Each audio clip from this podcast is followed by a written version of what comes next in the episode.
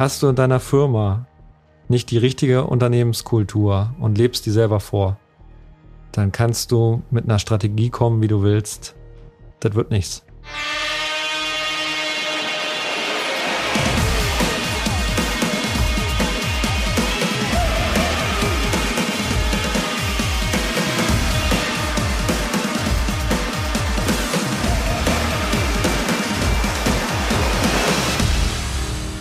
Steve Hofmeister ist Inhaber und Geschäftsführer von Hofmeister Holzwaren aus Göttingen und so ganz anders als andere Führungskräfte, die ich normalerweise kenne.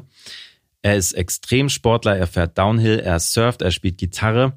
Aber was wirklich besonders ist, das sind nicht seine Hobbys, sondern seine Ziele als Unternehmer, nämlich absolute Freiheit und Selbstverwirklichung. Welche Rolle dabei ein Wettbüro spielt, das erzählt er uns gleich selbst im Interview. Für mich ist Steve damit aber auf jeden Fall schon mal einer von 3,5. Und damit herzlich willkommen aus dem Co-Creation Loft in Berlin. Ich bin Marc Henkes und das ist mein Podcast 3,5. Ich treffe mich hier mit Gründerinnen, Entrepreneurinnen und Werteaktivistinnen, die sich für einen radikalen Wandel in der Gesellschaft einsetzen und für eine Wirtschaft mit Sinn. Wer statt Mitarbeiterinnen lieber mit Unternehmerinnen möchte, muss sie auch so bezahlen und behandeln. Wenn ich sowas normalerweise von Geschäftsführern höre, dann stellen sich bei mir die Nackenhaare auf. Im Fall von Steve Hofmeister ist das aber ganz anders, denn bei ihm merkt man recht schnell, der meint das ernst. Kennengelernt habe ich ihn bei einem Impro-Workshop in Göttingen vor ein paar Jahren. Und damals ist mir aufgefallen, wie krass er von seinen Mitarbeitern spricht und wie selbstverständlich Themen sind für ihn wie Gewinnbeteiligung, Mitbestimmung bei Löhnen und Urlaubstagen, Überstundenzuschlägen, flexiblen Arbeitszeiten, Arbeitsgesundheit oder Zeit für eigene Projekte im Arbeitsalltag. Wer wie ich Hofmeister Holzwaren noch nicht kannte, Hofmeister Holzwaren ist in Europa einer der führenden Händler für Haushaltswaren und Werbeartikeln aus nachwachsenden Rohstoffen wie er sich so viel Leichtigkeit bewahrt hat, was für ihn der Einstieg in das elterliche Familienunternehmen bedeutet hat und warum er Kontrolle und die Androhung von Konsequenzen überflüssig findet, das verrät uns Steve bei 3,5. Das Gespräch haben wir vor dem Lockdown aufgezeichnet. Wie viele Mitarbeiter hattest du, ähm, als du angefangen hast? Ja, damals hatten wir eine Person, die im Lager noch ausgeholfen hat. Und das, das heißt, war's. mit ihr hast du die Firma geteilt. Richtig, mhm. genau. Und ja, übernommen habe ich die GmbH zusammen mit einem Studienkollegen.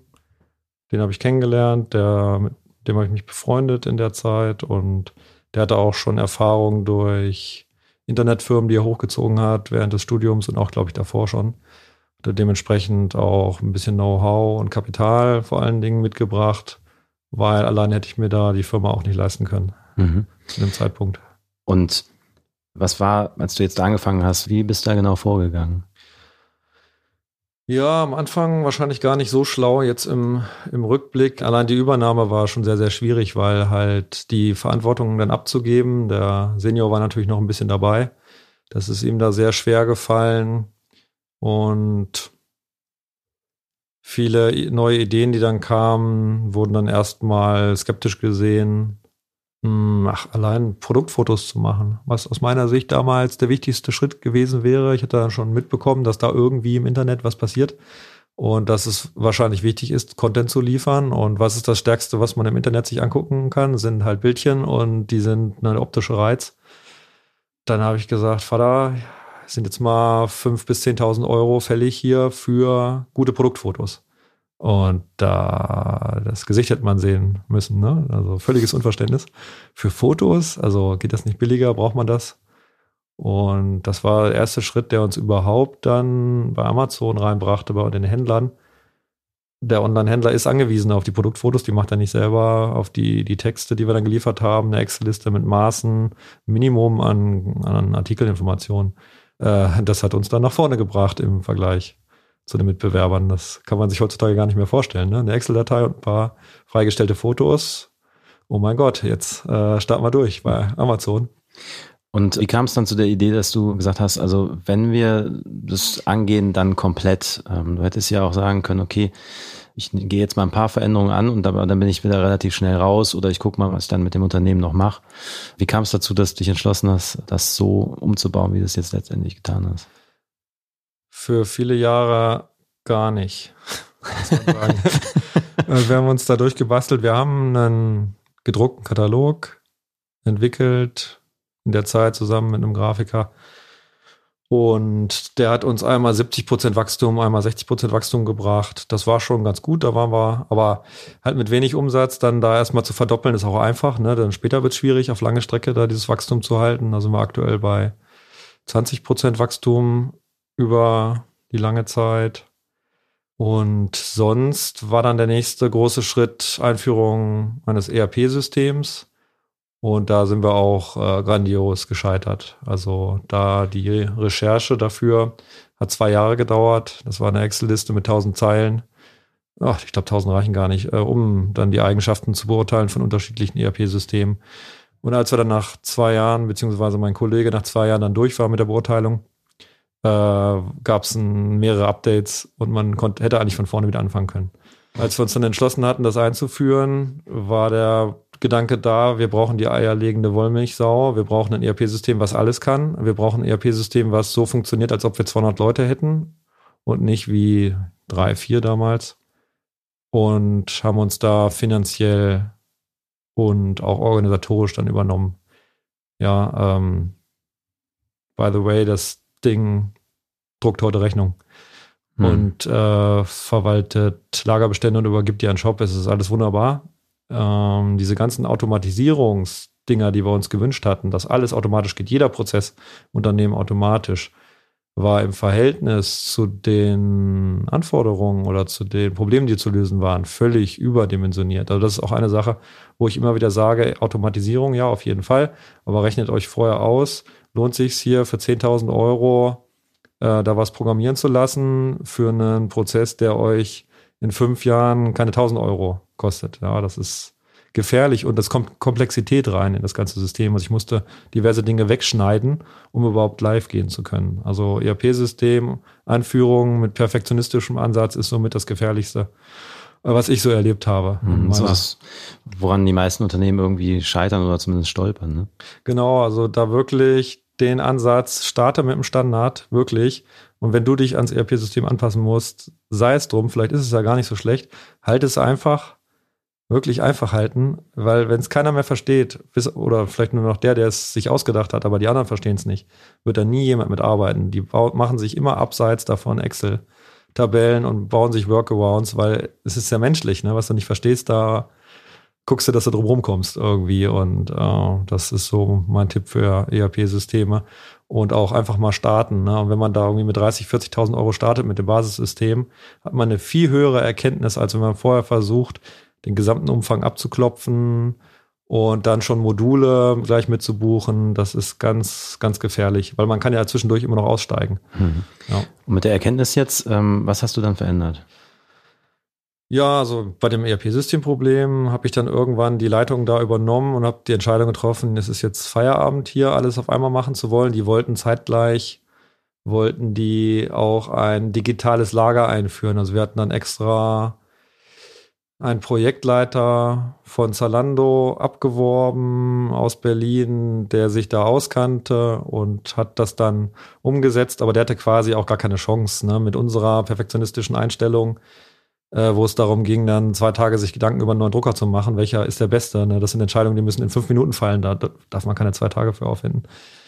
Äh, dass man mal so Maßstab hat, ne? wie äh, detailliert wir vorgegangen sind. Äh, äh, einfach halten, alles weggeschnitten. Ich habe gesagt, so einfach wie möglich jetzt live bringen, starten und dann darauf aufbauen. Den Mann haben wir dann leider auch verloren. Äh, der ist dann auch gegangen.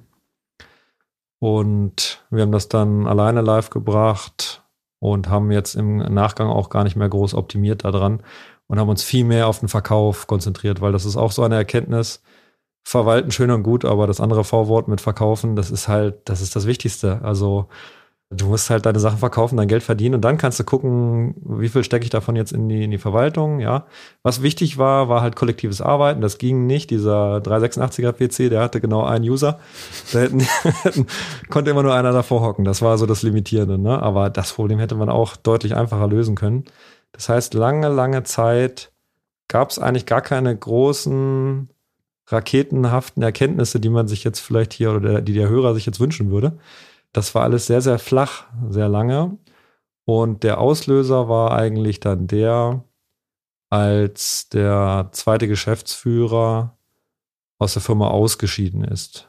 Und dann stand ich vor der Entscheidung, ja, jetzt 140 Stunden arbeiten anstatt zweimal 70 oder aufgeben oder alles anders machen. Und dieses Sprichwort, was ändert einen Menschen, entweder äh, Liebe oder Schmerz, äh, das war wirklich der Schmerz da. Also das war Schmerz bis Angst. Äh, das war keine gute Zeit und ja, dann habe ich mir überlegt, okay, das, du hast ein Gefühl dafür, das muss irgendwie schlauer gehen, habe dann angefangen, mich in die Themen Digitalisierung einzulesen, New Work, auch äh, Bücher, wie man aus kleinen selbstständigen Firmen Unternehmen macht, ne, und auch überhaupt mal zu verstehen, was ist der Unterschied zwischen Selbstständigkeit und Unternehmertum. Ne, das ist halt dann die Arbeit, ob man selber dran arbeitet oder halt andere Leute, die es besser können, halt machen und man sich selber halt, also man selber halt an der Firma arbeitet und nicht mehr drin. So ein bisschen abgedroschen, aber das war wirklich dann auch so die Erkenntnis, die dann erstmal kommen musste. Und von da an ging es dann relativ flott, weil von einem Buch kommt man zum nächsten und fängt dann an, bei einer kleinen Firma zu ändern. Und mit einer kleinen Firma ist das möglich. Sehr schnell. Hm. Was hast du als erstes geändert? Der erste wichtige Schritt war die Erkenntnis, die kam mir nachts. Solange ich was in meinem Kopf habe, was die Mitarbeiter nicht in ihrem Kopf haben, muss ich meine Rübe hinhalten. so, das war, das war so, ich spreche da in einfachen Bildern, so dass auch ich das verstehe und das war für mich dann einleuchten, aha, alles klar diese ganzen Problemfälle, das kann nur der Chef lösen. Das, ich will den Chef sprechen. Chef, wie machen wir das? Da hatte ich keinen Spaß dran. Und ich wusste, dass die Leute, die sind ja näher am Kunden dran, am Lieferanten, die haben eigentlich einen Informationsvorsprung. Warum muss ich die Sachen entscheiden? Und habe dann angefangen zu schreiben. Und dachte, dass ich relativ schnell durch bin, weil gefühlt dachte ich, ist da oben nicht viel zu holen. Ich war dann aber zwei Jahre dran. Was heißt schreiben? Äh, Prozesse, Algorithmen, Entscheidungssituationen. Also im Allgemeinen Entscheidungssituationen, wie entscheide ich? Man denkt immer, das kann nur ich entscheiden. Aber das, was in einem Kopf drin passiert, das kann man eigentlich ziemlich gut äh, aufschreiben. Auch für dritte Personen und halt die Prozesse zu definieren im Unternehmen, komplett alle Prozesse aufzunehmen. Also das ging bis zum Briefkasten. Ne? Briefkasten öffnen, wo hole ich den Schlüssel, ich gucke hinter die Klappe, weil zwischen die Wand vom Gebäude und diese Klappe, die die Briefe nach vorne drückt, ist mal ein Brief dahinter gefallen, der war leider vom Rechtsanwalt und dann steht halt in dem Prozess, guck auch mal hinter die Klappe.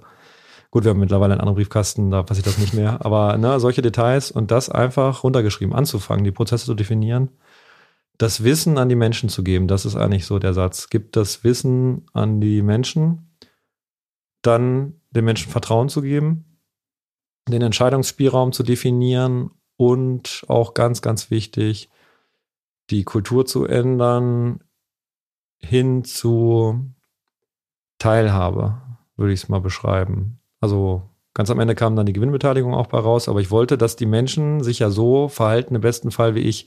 Gut, ich bin jetzt nicht überall eine Vorbildfigur, aber äh, so für die Abarbeitung der Prozesse denkt man sich als Chef ja immer, ja, wenn dann die Leute das ne, so machen würden wie ich, dann ne, wäre das ja alles gut. Ist ja auch häufig ist es richtig, manchmal vielleicht auch nicht so, es geht immer noch besser. Aber das war sozusagen in meinem Fokus, die drei Sachen, Transparenz schaffen für Wissen, dann Vertrauen geben und ja, die Teilhabe.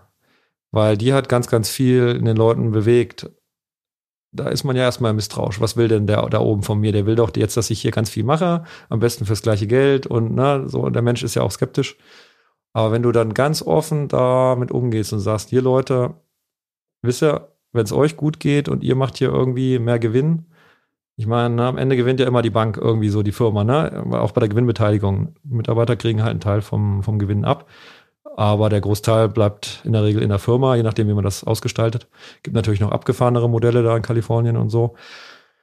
Und das war dann so ein Konzept, was dann anfing zu fliegen, wirklich. Also von alleine sich auch weiterzuentwickeln. Und der allererste Schritt ist wirklich, ändert euch, ändert eure Kultur.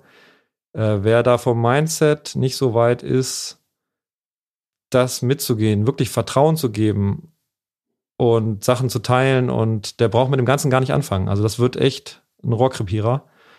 Da muss man wirklich bereit sein und äh, ich nehme mich da nicht aus. Ne? Also ich vor fünf Jahren hätte mich auch selber entlassen. Ne? Also da habe ich auch hart an mir gearbeitet. Das waren auch Schmerzen. Also wirklich da loszulassen von manchen Sachen. Ich kann das so verstehen, wenn einer sagt, hier, das mache ich nur alleine und jeder Beleg geht über meinen Tisch und solche Sachen höre ich ja immer wieder.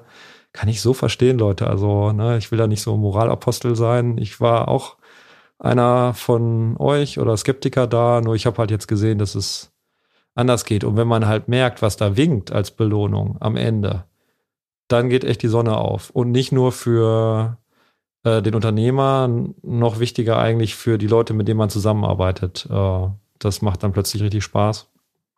Ja, das wollte ich nämlich nochmal äh, erfragen, weil wenn du sagst, dass du dich vor fünf Jahren äh, am liebsten selbst entlassen hättest und ja. ähm, dann ähm, umstellst ähm, und merkst, dass es nicht nur dir hilft, sondern anderen. Was gab es da irgendwie ein Ereignis oder irgendwas, was dir in Erinnerung geblieben ist, wo du gemerkt hast, Mensch, das funktioniert für die anderen? Ja, genau, weil was ist so eine Organisationsform? Das sind ja zu größten Teil andere Menschen als man selbst, ne? Also das sind die Leute, auf die es wirklich ankommt. Das müssen sich halt die Führungskräfte auch mal bewusst machen. Also wichtig auch ihre Aufgabe ist, aber im Grunde genommen die Arbeit machen halt die Leute.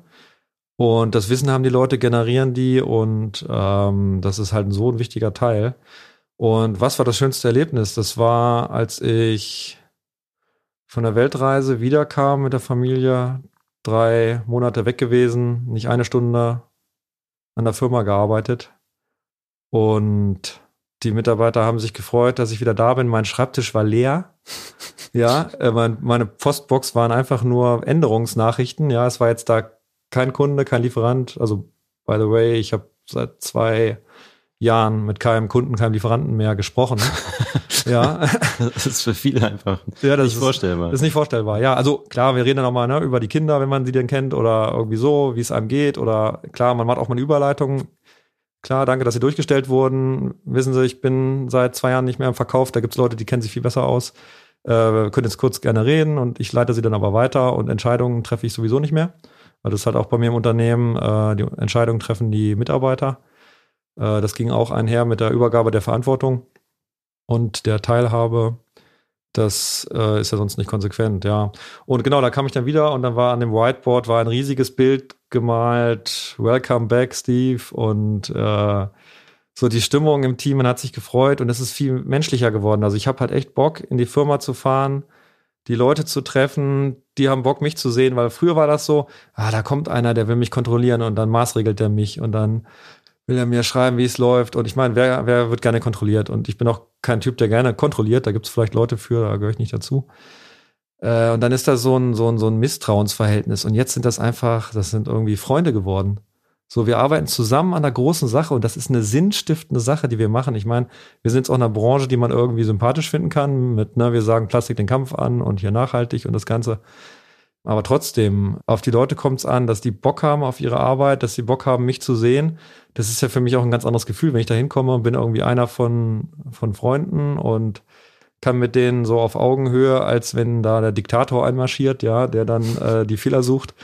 Und auch ja, Fehlerkultur halt eine auch mega wichtige Sache. So bei der Kulturanpassung, googelt mal nach Fehlerkultur und kopiert euch da raus, was es da gibt und sucht euch das Beste raus bezieht eure Leute halt so früh wie möglich mit ein in die Entscheidung. Das ist auch ein ganz wichtiger Tipp. Weil wenn du später dann das so von oben aufdiktierst, ne, was da gemacht wird, dann ist das keine Idee von den Leuten. Also immer von ganz unten auch anfangen, bei jeder Entscheidung die Leute so früh wie möglich mit einzubeziehen. Und dann arbeitet man zusammen und, und, und findet eine Lösung, die für alle passt. Also da beste Beispiel ist Handynutzung. Ne? Das ist ja so Reizthema. Und zwar Handynutzung. Ne? Habe ich ja auch ein lachendes und weinendes Auge. Zum einen ist irgendwie Arbeitszeit, die da mit WhatsApp und Sportwetten und so verdattelt wird. Auf der anderen Seite ist das nicht mehr wegzudenken. Ne? Du kannst Mitarbeiter sein Handy nicht wegnehmen, einschließen. So, da kriegst du gleich die Kündigung auf den Tisch. Und dann haben wir das diskutiert, dass es halt unterschiedliche Nutzerverhalten gibt. Es gibt Leute, die haben es auf dem Tisch liegen und sind die ganze Zeit dran und andere Leute sind konsequent am Arbeiten und machen in der Pause dann gucken sie ihre WhatsApp-Nachrichten nach. Und dann habe ich halt vorher das ähm, mehrere Möglichkeiten zur Auswahl gestellt und wusste aber eigentlich schon, wo ich hin will. Ne, das ist das Schöne, man kann ja auch ein bisschen moderieren, auch durch Fragestellung. Ist auch kein Geheimnis, das wissen meine Leute ja auch. Und am Ende kam halt eine super Lösung bei raus und zwar Handynutzung ist nicht verboten und man kann WhatsApp schreiben und gucken, aber das Handy liegt in der Tasche. Ja, also bei den Frauen ist das in der Regel dann eine Handtasche und bei Männern dann eine Jackentasche. So ist es bei uns. Äh, weil dieses, wenn es auf dem Tisch liegt und blinkt und brummt, dann ist man einfach abgelenkt. Da waren sich halt alle einig und das funktioniert halt super. In der Pause guckt man dann rein oder wenn man jetzt, wenn es Freitag 15 Uhr ist, man weiß, man will gleich zum Fußball oder irgendwas, dann guckt man halt vorher mal. Und das haben die Leute halt für sich entschieden und, und, und stehen auch dahinter. Und auch wenn ich weg bin, weiß ich, die machen es genauso, wie ich es mir, wie mir wünsche, oder falscher Ausdruck, wie wir es uns wünschen. Und da kommen dann auch Situationen, wo dann gesagt wird, hey du, also von, von Mitarbeiter zu Mitarbeiter, hey du, weißt du, wir haben uns doch darauf geeinigt, dass wir das Handy in die Tasche legen. Bei dir liegt es jetzt hier auf dem Tisch rum. Und da brauche ich da halt nicht hin ne, und muss hier den Buhmann spielen, sondern das ist so eine Konsensentscheidung, da bin ich ja großer Freund von. Äh, und macht mir halt am Ende auch äh, das Leben einfacher und aber die Organisationsform halt auch irgendwie besser, aus meiner Sicht, ja. Mhm. Jetzt hast du neben den Prozessen, die du aufgeschrieben hast und Themen wie ähm, Handynutzung ja noch was anderes ähm, eingeführt, das Wettbüro. Ja, das Wettbüro, das ist mir auch nachts eingefallen. Ähm, und zwar, wie kam das? Äh, ich hatte beobachtet, dass man sich hauptsächlich für seine Bereiche interessierte, was ja auch verständlich ist, und weniger für die Bereiche aus anderen Unternehmensbereichen. Und dann habe ich mir überlegt, wie kann man das Interesse erhöhen? Also was kann man nicht erzwingen? Und in dem Zug ist mir das Wettbüro eingefallen. Also was wir da machen, ist, dass wir auf Projekte aus anderen Unternehmensbereichen Wetten abschließen. Also mal ein Beispiel, neue Einführung von einem Online-Shop. Wie viel Bestellungen haben wir in der ersten Woche? Oder wie viel Kunden, ja, wie viel Kunden-Neuanmeldungen haben wir im ersten Monat? Sowas. Und die Leute sind verrückt danach. Ne? Die wollen dann da tippen und dann gibt's auch nur einen ganz kleinen Wetteinsatz. Das ist dann halt mal eine Surfzeitschrift oder äh, ja, jetzt je nach Interesse eine Zeitschrift oder ein Frühstück, mal ein Sixpack, äh, Vitamals, irgendwie sowas, was die Leute halt gern mögen. Und dann wird halt darauf gewettet, hat zum Ergebnis, ah, man interessiert sich plötzlich für andere Themen, die bringen sich teilweise ein, weil sie sagen, hey, ich habe eine gute Idee und im Übrigen würden wir dann mein Wettergebnis auch erreichen. und die Leute, die Projektleiter, auf die gewettet wird, sozusagen, oder auf deren Projekt gewettet wird, die fühlen sich auch angespornt, die sagen, ey, krass hier, was die auf mich wetten, die, die, die, die trauen mir hier zu, dass ich das und das erreiche, ist ja heftig. Ja, da lege ich mich natürlich jetzt noch mal ins Zeug, ne? Und über solche Sachen halt, solche, solche Modelle, die, die halt, ich nenne sie halt so Win-Win-Win-Situationen sind, ohne Druck, ohne Kontrolle und die auch noch Spaß machen halt. Also ich wollte, mein Ziel war eigentlich immer, eine Firma zu schaffen, die funktioniert wie ein Computerspiel. Das klingt jetzt vielleicht ein bisschen verrückt, aber man muss da den Hintergrund kennen. Ich komme halt vom Dorf, da war nichts zu tun. Was macht man als Jugendlicher? Muss man halt zocken. Und dann gab es Wirtschaftssimulationen, die extrem viel Spaß gemacht haben. Und ich dachte mir immer, auch wenn das echtes Geld wäre, ne, dann, dann das wäre schon ganz gut. Und über die Idee kam ich halt, eigentlich muss eine Firma so aufgebaut sein, dass sie den Leuten Spaß macht wie ein Computerspiel. Weil man macht in Computerspielen ja teilweise auch stupide Tätigkeiten, da irgendwie 100 Zauberblumen einsammeln, ist ja im Grunde genommen auch bescheuert. Und dann irgendwie 100 Excel-Tabellen da abhaken oder Zeilen ist ja auch eine Aufgabe, die manchmal nicht so richtig viel Spaß macht. Das war so der Hintergrund. Jetzt profitierst du natürlich von dem Ergebnis. Das heißt, du bist mit der Idee ums Eck gekommen und hast gesagt, probier das doch mal aus. Jetzt weiß ich selbst, wenn man in Unternehmen jetzt selber berät, dann ist es sehr häufig so, dass natürlich die Vorbehalte sehr, sehr groß sind. Ja. Und man den Mitarbeitern das vielleicht nicht zutraut im ersten Moment ähm, und man dann, äh, wie du es vorhin ja auch gesagt hast, vielleicht in erster Linie nicht so ganz das Vorschussvertrauen hat äh, und sich denkt, bevor ich hier scheitere mit so einer Idee, führe ich sie lieber gar nicht erst ein. Ähm, mhm. Wie hast du das empfunden? Ja, das ist eigentlich der wichtigste Aspekt daran. Also die Führungskräfte an sich zu überzeugen, aber auch halt die Mitarbeiter. Aber ganz klar, die Nummer eins sind da die Führungskräfte selber, weil die haben eine Vorbildfunktion. Und das erste, was ich gemacht habe, um glaubwürdig zu werden, war zusätzlich zur Änderung der Unternehmenskultur, mich selber bewerten zu lassen. Also die Mitarbeiter bewerten sich selber und bestimmen ihren Lohn darüber bei mir im Unternehmen. Gibt dann noch ein paar andere Bausteine. Personaler guckt auch drauf, aber im Großen und Ganzen ist es das. Aber im Gegenzug werde ich auch gnadenlos von meinen Mitarbeitern bewertet und das ist auch eine gute Sache, weil ich dadurch viel lerne. Man ist ja selber blind häufig, wenn es um die eigene Leistung geht. Und das hat Konsequenzen. Also bei einer Note von schlechter als 2,5 äh, muss ich meinen Stuhl räumen.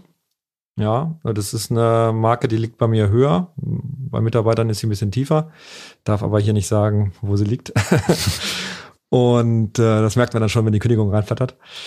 Ähm, genau, mich selber bewerten zu lassen und mich auch messen zu lassen und dass es auch Konsequenzen für mich hat und ist natürlich auch für das Gespräch für mein Gehalt mit dem Gesellschafter maßgeblich. Wie wurde ich beurteilt? Besser, schlechter, neben den Kennzahlen, die ich zu erfüllen habe. Und das war so ein unglaublicher, so viele Schritte nach vorne für meine Glaubwürdigkeit. Alles klar. Der legt die gleichen Maßstäbe an sich an wie an uns. Die gleichen Maßstäbe und sogar noch strengere. Und der lebt die Kultur. Der hat die nicht nur irgendwo PowerPoint geschrieben, der lebt es wirklich, der meint es ernst. Und dann mit der Gewinnbeteiligung. Das öffnet die Leute extrem, weil das ist, das ist so ein Zauberwort, ja, da erreicht man die Leute und es ist auch glaubwürdig, wenn man sagt, hey, ich will, dass ihr, ihr euch verhaltet wie Mitunternehmer, dann muss ich euch auch so bezahlen. Alles andere wäre nicht konsequent, also ja. Und das war so der allererste wichtige Schritt, die Unternehmenskultur wirklich zu ändern. Und nur dann sind die Mitarbeiter offen für, für Änderungen und für die Strategien dann folgen. Also da hat ja, gab es ja mal so einen tollen Satz, wer war das? Peter Drucker, glaube ich. Der hat geschrieben, Kultur frisst Strategie zum Frühstück. Und da hatte ich erstmal gar nicht verstanden, was er damit sagen will. Ne? Und dann habe ich mal ein paar Mal drüber nachgedacht. Und das ist genau das Beispiel. Hast du in deiner Firma nicht die richtige Unternehmenskultur und lebst die selber vor, dann kannst du mit einer Strategie kommen, wie du willst. Das wird nichts. Das ist einfach, die Leute sind, das ist der Nährboden, das ist das, das ist das Feld, das ist der Acker, auf dem alles in einer Firma wächst, ist die Kultur in der Firma. Wir sind hier irgendwie Wirtschaft 4.0 oder wie, wie sich das Ganze schimpft, da gibt es ja tausend Worte für. Das Wichtigste, was in der Zukunft kommen wird für Unternehmen, sind Werte. Wer das nicht verstanden hat, der kann sich vielleicht noch ausruhen auf den Erfolgen der Vergangenheit, aus dem, was noch auf der Bank ist, aus den Leuten, die sagen, ah, ich bleibe jetzt noch ein paar Jahre hier bis zur Rente und dann. Aber die Leute, die in Zukunft gewinnen werden, sind die wertegeführten Unternehmen, wo die Leute, die da arbeiten, die Menschen, die da arbeiten, nicht Mitarbeiter, sich wiederfinden in den Werten, die leben können und eine Arbeit durchführen dürfen, die sie wirklich, wirklich wollen. Das ist mein Tipp. Also da muss man als Schritt Nummer eins ran. Und wenn man selber nicht weiß, wie, muss man sich da Hilfe holen. Äh, das ist ein ganz wichtiges Thema.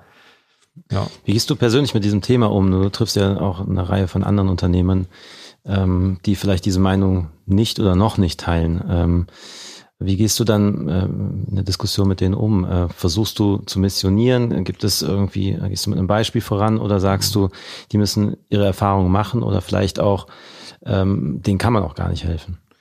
Ja, das ist das, die beste Frage bisher, weil das ist ein ganz heikles Thema, weil man will, wie soll ich das sagen? Die Menschen müssen auch bereit sein für die Informationen. Also äh, wäre ich mir selber mit der Idee vor fünf Jahren gekommen, hätte ich mich selber auch vom Hof gejagt. Ja, deswegen kann ich das sehr gut verstehen, wie man da skeptisch ist. Und man möchte ja auch nicht als Missionar rüberkommen und den Leuten ihr Geschäft erklären. Die machen ihr Geschäft wunderbar. Die, das sind ja Firmen, die ich bisher beraten habe, die machen, die machen mehr Gewinne, als ich Umsatz mache. Ja, so deswegen will ich mir da nicht anmaßen, irgendwie dazu sagen, hier, das kann ich besser. Ich, ich versuche dann halt wirklich, wie du schon sagst, mit Beispielen zu kommen und zu sagen, hey, Hättet ihr nicht auch Bock drauf, da aus dem Operativen rauszukommen oder mal zwei Monate, drei Monate Auszeit zu nehmen? Oder könnt ihr euch vorstellen, mehr Freiräume für euch zu haben, das zu schaffen, dass die Mitarbeiter eure Firma verbessern und nicht mehr ihr? Und da äh, höre ich sehr häufig, ja, das ist eine gute Sache, eine tolle Sache. Wenn es dann aber ans Eingemachte geht, was ist dafür zu ändern, dann kommt es relativ häufig dann ins Stocken. Wie jetzt, aha, das, da müssen die jetzt Einblick bekommen in den Unternehmensbereich. Ja, das finde ich aber nicht so gut. Reicht das nicht, wenn der nur das und das weiß? Ja, nee, das ist doch das, was ich erklärt habe mit der Transparenz, dass dann sich ganz neue Verbindungen schaffen. Ja, das muss ich mir mal überlegen. Und was, wie die Belege kommen nicht mehr über meinen Tisch? Ja, nee, oder die, äh, dürfen Überweisungen selber freigeben? Bis 14.000 Euro? Auf keinen Fall. Ich so, ja, da haben wir doch das Vier-Augen-Prinzip. Bei mir ist noch nie was passiert. Und ja, nee. Das ist wirklich schwierig. Also, ich versuche dann halt da so ein bisschen meine Erfahrungen zu teilen. Und man hat dann wirklich unterschiedliche Stände, wo die Leute sind. Ob sie dann schon bereit sind dafür, da macht es natürlich dann im Gespräch ein bisschen mehr Spaß. Aber ich sag mal, bei dem, der wirklich ganz klassisch hierarchisch das Unternehmen führt, hat man dann auch häufig, dass sich dann die Augenbraue hochzieht und sich denkt, was ist das denn für ein Hippie? Ja, äh, was erzählt er mir hier gerade, was ich machen soll? Ähm, gut, da ist es dann, ist es dann schwierig. Äh, aber vielleicht ist das dann auch für die Leute gar nicht das Richtige, weil nochmal um zurückzukommen, die Leute machen ihre Arbeit alle wunderbar die sind erfolgreich, sonst wären sie nicht am Markt. Das sind ja die, was, was sagt man, wie viele Unternehmen überleben überhaupt von 100? Ich, weißt du es? Ein Prozent oder irgendwas hatte ich mal gelesen. Ja. Das sind ja die, die Profis, die das geschafft haben. Ne? Deswegen da wirklich nicht anmaßend verstehen, aber ähm, bei den Zukunftsthemen ist da teilweise noch Luft nach oben. Ja, auch gerade digitale Transformation, New Work-Konzept und so. Teilweise ist da noch gar nicht bewusst, was überhaupt die Definition von den Begriffen ist. Ich habe Bücher gelesen, die mich inspiriert haben. Und ich suche eigentlich auch selber noch nach einem persönlichen Vorbild. Das war auch der Grund, warum ich damals in verschiedene Vereine eingetreten bin, weil ich einen Mentor gesucht habe. Äh, ich hatte immer Spaß dran, Sachen zu lernen. Ich habe das nie als negativ wahrgenommen, dass irgendwer mehr weiß als ich. Hat mich eigentlich eher bereichert und habe das versucht, aber ist mir bisher nicht gelungen und war eher dann im Gegenteil, dass ich dann eher beraten habe, was wirklich nicht mein Ziel war. Also wenn da draußen noch wer ist, mhm. gerne mal melden. Ich tausche mich immer gerne aus mit Leuten, die mehr wissen als ich und vielleicht kann man auch was zurückgeben. Ja, das war auch gerade meine Frage irgendwie, wenn du selber nicht Mentor bist, hast du Mentees, äh, die du dann regelmäßig berätst oder äh, denen du Tipps an die Hand gibst? Ja, hatte ich gemacht ähm, im Unternehmerverein und es hat auch viel Spaß gemacht. Hat mir meine Frau jetzt aber verboten. äh, sie hatte dann gefragt, ja, und wie viel hast du verdient? Und ich hatte das halt immer unentgeltlich gemacht und hatte mir dann die Zeit als Pause aufgeschrieben, musste danach arbeiten in der Firma. Ja, da ist auch die Zeit wirklich begrenzt. Deswegen habe ich das jetzt auch eingestellt. Das Beratungskonzept an sich ist erstmal toll, dass es Berater gibt, aber es hat ein paar Nachteile auch, das äh, klassische Beratungskonzept und das ist eine andere Geschäftsidee, an der ich gerade arbeite, wie man das ein bisschen optimieren könnte. Spannend. Wie viel äh, arbeitest du in der Woche noch? Ich mache genau 40 Stunden in der Woche. Das dokumentiere ich mir auch auf die Minute, damit ich mich selber da überwache. Manchmal ist man mit Schwung dabei und möchte dann doch mehr machen und die Überstunden, die feiere ich dann in Form von Urlaub ab. Was machst du mit der ganzen Freizeit? Ja, ich betreibe verschiedene Extremsportarten und da bietet sich's an, dann äh, ein paar mehr Tage Urlaub zu haben als normal. Wahnsinn. Ja. Was, was hast du als nächstes vor? Ähm, es geht nächste Woche am Donnerstag für zehn Tage zum Downhill-Biken nach äh, Ligurien. Oh, Wahnsinn. Ne? Das heißt, Reisen und Extremsportarten sind das, wofür du es eigentlich machst. Genau, also das sind so die Sachen, wo ich mir dann privat meine, meine Freude hole, natürlich neben der Familie und Freunden. Und bei den Extremsportarten, da spüre ich, dass ich lebe, kann man so sagen. Also wirklich da an die Grenze zu gehen, dass lässt einem bewusst werden, wie wertvoll das Leben ist und man spürt es dadurch auch stärker.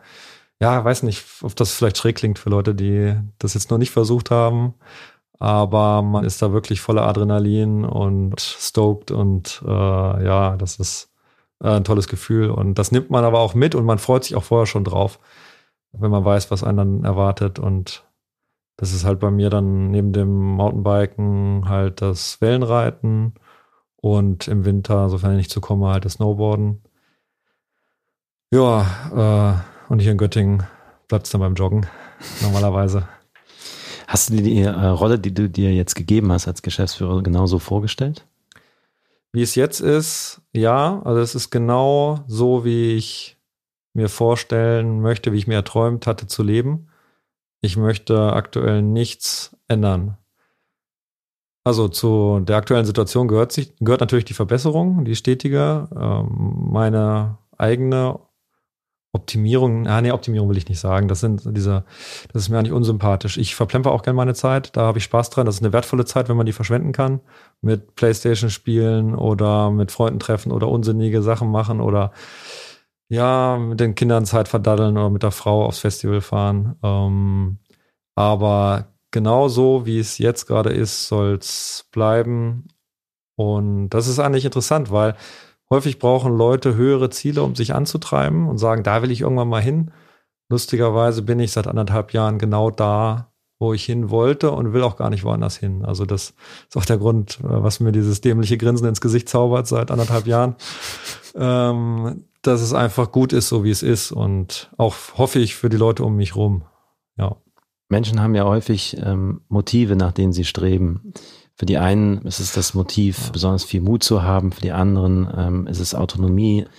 Wiederum andere ist es irgendwo eine Art von Gleichgewicht. Was ist mhm. das, was dich antreibt? Äh, das ist sehr einfach und das kann ich auf zwei Worte reduzieren. Freiheit und Liebe und genau in der Reihenfolge. Und das habe ich für mich erreicht und das würde ich gern behalten und solange ich das habe, kann ich auch glücklich sein. Versuch mal zu erklären, was du mit Freiheit meinst. Ja, Freiheit hat viele Facetten. Das ist zum einen äh, die Freiheit, das zu tun, was man möchte, nicht gezwungen zu werden. Äh, finanzielle Freiheit natürlich ähm, auch. Und ja, Liebe, klar, die bekommt man von den Menschen, die einen lieben. Ersten Punkt natürlich meine Frau und meine Kinder und Freunde und ja, daraus, daraus, also vielleicht mit der Historie ähm, so viel entwickelt zu haben und auch mal was weitergeben zu können, das erfüllt mich mit, mit Stolz, ähm, dass man, ja, dass man sich vieles selber erarbeitet hat und irgendwie nichts geschenkt wurde. Halt, äh, das zieht sich eigentlich bei mir komplett durch, wo ich irgendwie mit 16 Jahren angefangen hatte, neben der Schule zu arbeiten und immer mein eigenes Geld hatte und das dann wieder investiert habe für neue Sachen und meine klare Linie da hatte und dann auch so schnell ja die die Familie aufzubauen, die ich mir gewünscht hatte und die die Firma so modellieren konnte. Das ist schon eine Aufgabe mit sehr sehr viel Verantwortung, auch sehr arbeitsintensiv und ja, dass das so geklappt hat, ähm, finde ich schon ganz gut. Gibt es irgendwas, was du heute anders machen würdest? Ähm, nach dem Studium mal ein paar andere Firmen reinzugucken. Ich glaube, das hätte einiges äh, abgekürzt. Welche Firmen hätten dich da interessiert?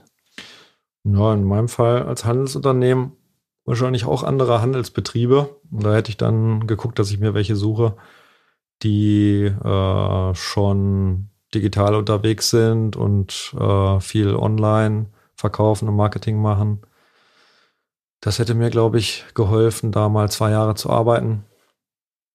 Beruflich sonst, was ich anders gemacht hätte. Ja, ach, eine Sache noch. Ähm, mich früher mit Menschen zu umgeben, die sich für ähnliche Dinge interessieren. Das ist auch eine lustige Geschichte.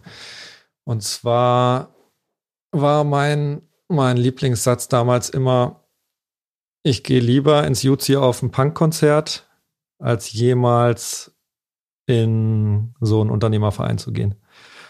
Oder Golf spielen, das variierte immer, was ich gesagt habe, ne? Golf spielen mit Geschäftskollegen. Und das war eine relativ ignorante Aussage. Das klar, da komme ich her, ne, so von aus dem Bereich, früher in einer Hardcore-Band gespielt und da wird halt das eine oder andere Mal auch abfällig geredet. Häufig zu Unrecht. Natürlich ist da eine berechtigte Kritik auch, die ich auch nachvollziehen kann, aber äh, mittlerweile sehe ich das halt ein bisschen anders. Und wenn man sich wirklich für die Themen interessiert und im Endeffekt bei einer Organisationsform auch um die Menschen geht, die da drin sind. Ja, das ist ja wirklich ein, ein, ein tolles Ziel eigentlich. Äh, hätte ich da früher anfangen sollen, mich zu vernetzen. Also ich habe das früher wirklich belächelt, dieses, aha, na, jetzt gehst du hier vernetzen und möglichst viele Leute bei Xing und da teilweise sogar, ja, also im Stillen mir meine Scherze drüber gemacht. Äh, mittlerweile habe ich auch gemerkt, sich zu unterhalten mit den Leuten, die äh, ähnliche Schwierigkeiten haben, bringt einen weiter.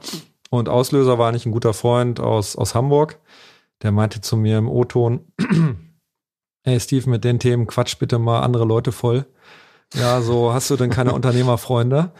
Und das war eigentlich der Auslöser dann äh, für mich zu sagen, okay, jetzt fange ich mal wirklich an, mich zu vernetzen und lerne mal Leute kennen, die das auch interessiert.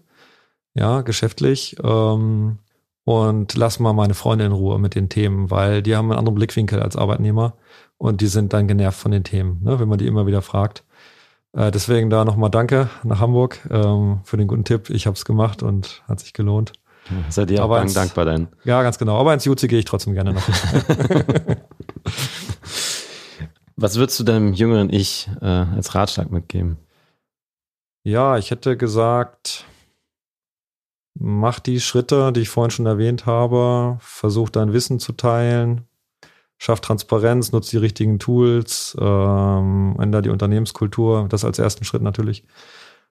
Und ähm, ja, äh, fokussiere dich aufs Produkt, auch ganz, ganz wichtig. Da wollte ich nochmal drauf eingehen.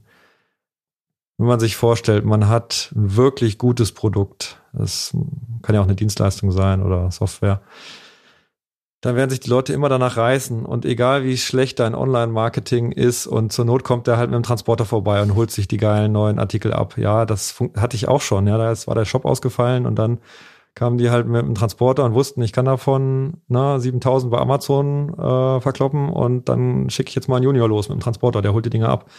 Ja, und das auch wirklich mal ins Verhältnis zu stellen zu allen anderen Herausforderungen der Firma als erstes, was macht ein gutes Unternehmen aus? Das ist das, das Produkt, was am Ende den Kunden glücklich macht, was funktioniert. Und ja gut, iPhone wird jetzt auch häufig als Beispiel genommen, ja.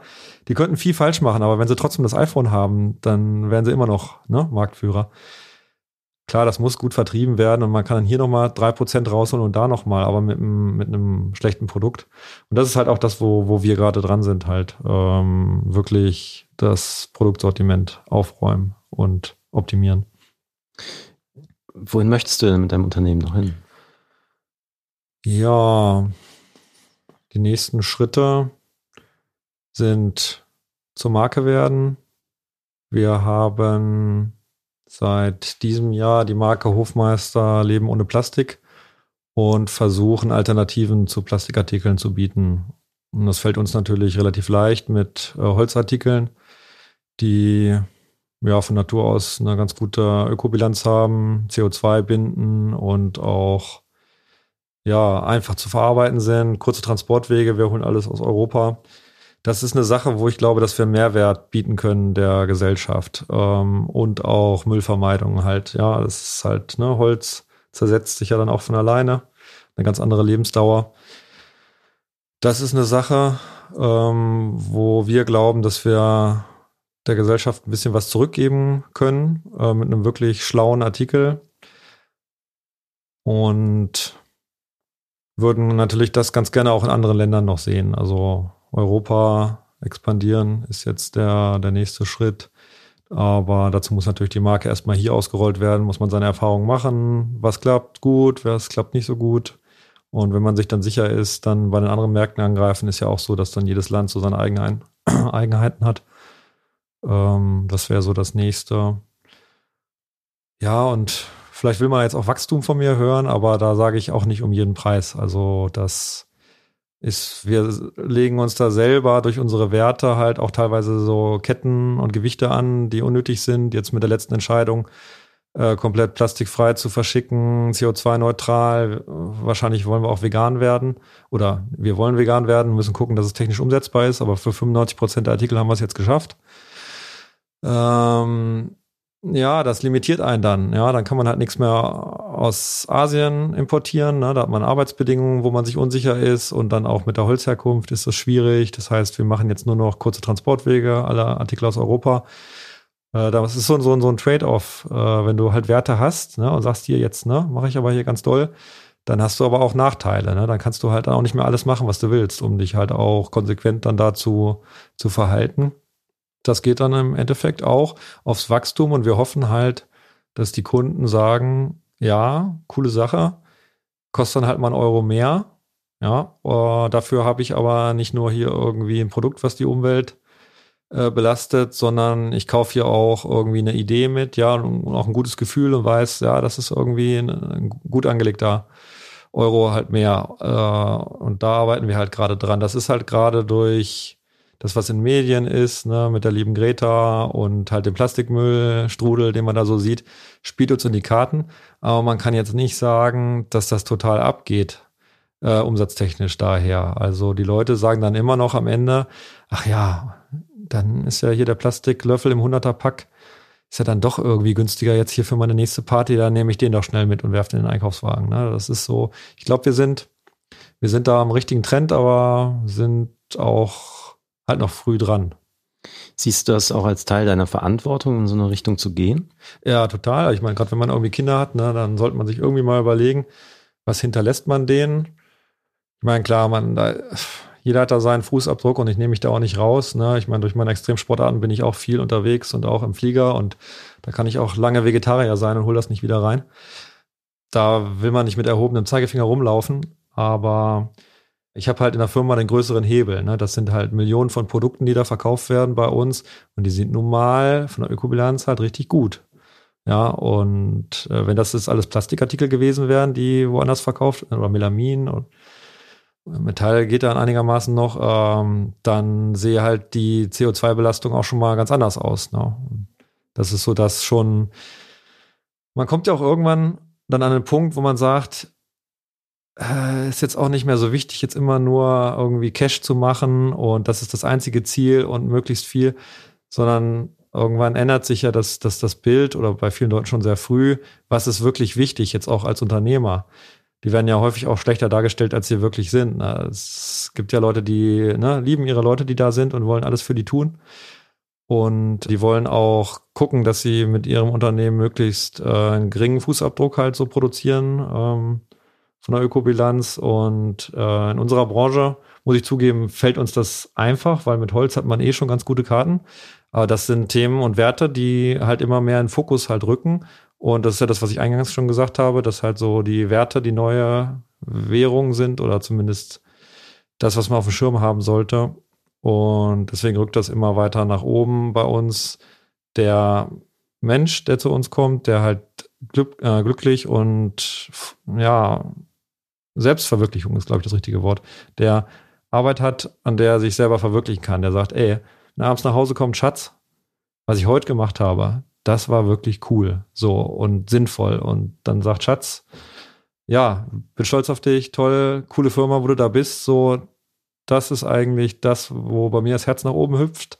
Ob da jetzt nochmal 1000 Euro mehr aufs Konto kommen oder nicht, das tangiert mich jetzt in letzter Zeit nicht mehr so, sondern wirklich die menschliche Reaktion und auch zu gucken, dass wir mit den Artikeln halt eine Alternative zu Plastik halt anbieten und hoffe, dass wir da auf die richtige Karte gesetzt haben. Aber wie gesagt, zum Abschluss stelle ich meinen Gästen immer noch mal drei Fragen. Ähm, du hast ja vorhin auch erzählt, dass du aus deiner Firma jetzt eine Marke machst. Deswegen, ähm, warum liebst du Marken?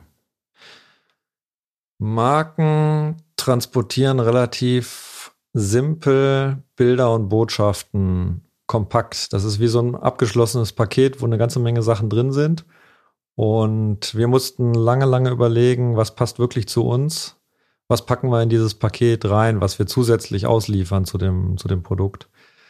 Wir wollten Sachen schaffen, die einen Mehrwert bieten, die Leute auch begeistern, an die man sich erinnert. Bei uns haben wir halt in das Päckchen Marke, wenn ich es mal so nennen darf, gepackt. Das Leben ohne Plastik halt ganz oben drüber als Hauptbotschaft. Und darunter kommt dann der grüne Expressversand Darunter haben wir die kurzen Transportwege, also Produkte ähm, aus Europa. Das ist halt die Handfertigung in Familienbetrieben und dass wir halt das plastikfrei auch verpacken. Ja, ist ja nicht nur, dass das Produkt nicht aus Plastik ist, sondern wenn man dann äh, ausliefert und hat das Ganze in einer Plastiktüte oder mit Plastikklebeband, ist das Ganze natürlich auch nicht so glaubwürdig. Mhm. Und was sagen andere über dich, wenn du den Raum verlässt? Ja, das weiß ich natürlich nicht, weil in der Regel wird einem das nicht gesagt, aber von den Menschen, die so offen sind und sich trauen, das zu sagen, habe ich gehört, dass ich jemand bin, der keine Angst hat, seine Meinung zu sagen, weil ich das Gefühl habe, ich habe nicht viel zu verlieren. Also ich sage eher das, so was ich denke, als damit hinterm Berg zu halten. Klar, den einen oder anderen verletzt das vielleicht auch ist dann zu viel Information. Das kann ich nicht sehen, in welchem Modus ist gerade ein Mensch. Ist ja auch immer, ist er gerade eher in einer verletzlichen Position oder in einer starken Position. Jemand, der in einer starken Position ist, dem kann man auch mal klar irgendwie was sagen. Äh, jemand, der in einer verletzlichen Position ist, der nimmt dann das schnell mal als Beleidigung auf. Das ist vielleicht eine Sache, dass ich halt sehr als sehr direkt äh, wahrgenommen werde. Und teilweise wurde ich als Vorbild bezeichnet. Da habe ich mich natürlich drüber gefreut. Also oder als inspirierend vielleicht. Vielleicht auch so ein wenig außer, außergewöhnlicher Lebensstil vielleicht auch, wo man sagt, okay, das ist jetzt so nicht so der klassische, äh, ja, will ich mal jetzt kein Wort für finden, was jetzt irgendwie abwertend ist, aber ja, ist auch, ich versuche natürlich auch irgendwie aus dem Leben, gutes Wort, aus dem Leben so viel rauszuholen wie möglich. Also für mich stellt sich das Leben wie so eine Zitrone dar und die versuche ich auszuquetschen und versuche da möglichst viel rauszuholen und ich dann irgendwann bei Petrus oben bin. Wenn es denn klappt, vielleicht schicken sie mich auch nach unten, ich weiß es noch nicht. äh, und die haben da so ihre Themengruppen, man trifft sich dann abends, so stelle ich mir das vor und beredet, dass ich dann halt bei möglichst vielen Themen mitreden kann. Ne? Und auch ein paar Leute sagen, ja Mensch, war schön, dich kennengelernt zu haben, du hast mich weitergebracht, hast mich in irgendwas inspiriert. Das wird mir schon reichen. Das ist jetzt aber so ein bisschen Wunschvorstellung halt, ne? Wenn du fragst, worüber reden sie, das würde ich mir wünschen, dass dann von mir gesagt wird, inspirierender Mensch. Und was ist deine Lieblingsmarke aus der Kindheit? Ich habe so ein bisschen die Schwierigkeit, dass sich über meine Kindheit so ein grauer Nebel des Vergessens gelegt hat. Willkommen im Club. Es gab solche Kuhbonbons. Das waren so gelb-weiß gestreifte Karamellbonbons. Und da habe ich auf meinem Geburtstag oder zu meinem Geburtstag so viel ähm, Packungen bekommen, wie ich mir gewünscht hatte. Habe es dann geschafft, die alle zu essen und habe sie dann alle ausgekotzt. Bis dahin war es meine Lieblingsmarke und das hat sich danach dann auch wieder geändert. Muss mir bei Gelegenheit nochmal sagen, wie die heißt, die Marke. Und ja. kriegst du noch ein paar von mir. Ja, lieber nicht, da wird mir heute schlecht. Steve, ganz lieben Dank. Das hat viel Spaß gemacht. Schön, mir hat es auch Spaß gemacht. Steve Hofmeister. Wenn ihr mehr wissen wollt über Hofmeister, dann schaut am besten im Shop nach hofmeister-shop.com oder bei Amazon nach Hofmeister Holzwaren suchen. Wenn ihr Fragen an Steve oder mich habt, dann schreibt mir an mark.3,5.de. Ich freue mich, wenn ihr in zwei Wochen nochmal vorbeischaut, über ganz viel Feedback, positive Bewertungen und jede Menge Mund-zu-Mund-Propaganda. In diesem Sinne bleibt mir treu und kommt gut durch die Zeit. Ciao.